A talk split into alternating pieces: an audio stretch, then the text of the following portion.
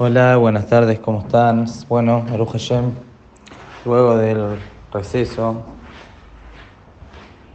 que hicimos, vamos a volver a retomar con la Salahot, la laja diaria, y ser Hashem que podamos seguir haciéndolo durante el resto del año, tal como lo venimos haciendo en los últimos años. Vamos a empezar ahora a estudiar las Salahot que corresponden a Besiat, Tapat, son las alajot sobre cómo hay que hacer la verajá sobre el pan, sobre qué pan se hace verajá motzi y demás, vamos a ir estudiando. La alajá dice que la persona cuando hace la verajá, la verajá motzi, tiene que cortar el pan del lugar donde está más, más horneado, mejor horneado, donde está más crocante, que en ese lugar es donde es más rico y más eh, es, mejor para el, momento de la veraja. Cuando uno hace la veraja, lo que corresponde es siempre agarrar de lo que más a uno le gusta y eso le da más honor a la veraja y no dejar para la veraja quizás una parte o un pan no tan rico y después en la ciudad estar comiendo del otro pan. Por eso acá también uno tiene que hacer la vesiá, el corte al pan cuando uno hace la veraja del lugar donde está mejor horneado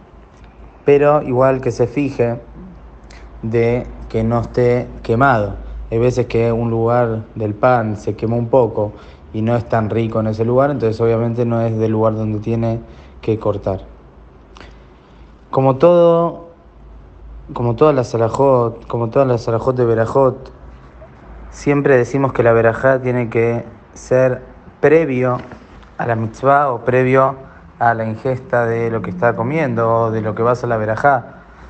Siempre la verajá se hace antes y después se tiene provecho o se hace la mitzvah, salvo en casos excepcionales. Esto es lo que se llama que la verajá tiene que ser o ver la asiatán. Pero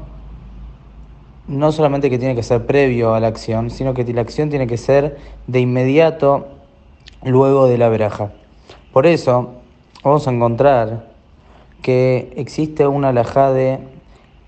procurar que pueda uno cortar el pan rápido luego de la verajá. Por eso, en la salajot está escrito que uno tiene que marcar un poquito el pan, el lugar donde va, va a hacer el corte, hace la verajá y luego corta de ahí. Entonces, en ese caso, va a poder cortar el pan con más rapidez y comerlo que si lo tiene que cortar directamente después de la verajá. Quizás muchos no hacemos así, no siempre se hace así, ya que no es que el pan es tan duro o que hay una dificultad para cortar, pero encontramos en la alajá este tema. Pero está escrito que con respecto a Shabbat y Yom que no haga así, ya que en Shabbat y Yom el pan tiene que estar completamente entero, por Leah Mishneh hay más hincapié en que el pan esté entero, si bien siempre tiene que estar el pan entero, pero en Shabbat y Yom hay más hincapié, entonces por eso no hay que hacer este corte, marcarlo antes de la veraja. De todas maneras, si la persona se olvidó e hizo así en Shabbat y Yom Tov, no por esto él perdió la mitzvah de Lehem Mishneh, ya que no está completamente cortado y separado del resto del pan, por más que haya marcado el pedacito donde va a cortar después. Entonces, en ese caso, todavía sigue considerándose un pan entero para la veraja y puede hacer la veraja sin ningún problema.